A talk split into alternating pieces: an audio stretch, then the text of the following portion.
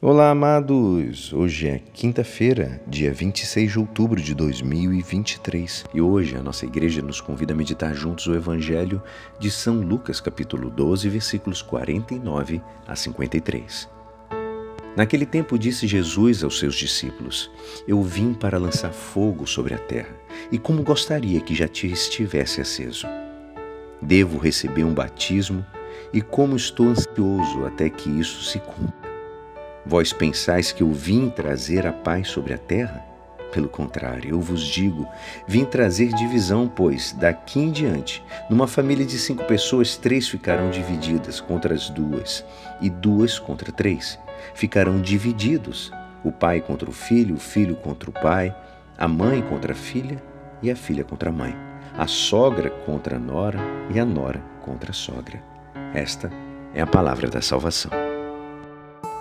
Amados, Jesus afirma: Eu vim trazer fogo sobre a terra. O fogo é o poder de Deus que purifica.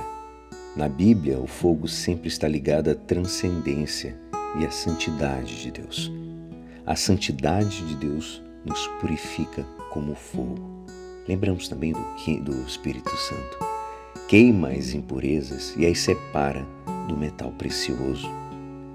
Deus é fogo de santidade que destrói a soberba dos grandes da terra e que purifica a partir de dentro de, da gente mesmo. Jesus é o portador deste fogo sobre a terra. Sua missão consiste em purificar a humanidade, separando o trigo da palha, separando o que é bom e do que é mal e pervertido. Mas é preciso entender também que o fogo de Jesus não é algo que vem de fora, mas vem da morte e da Páscoa de Jesus. Jesus purifica e queima as impurezas do mundo com sua morte na cruz. Assim, o fogo de Jesus nos conduz a um calvário de Cristo. A força destruidora do fogo brota da dor e do sofrimento da cruz do próprio Cristo.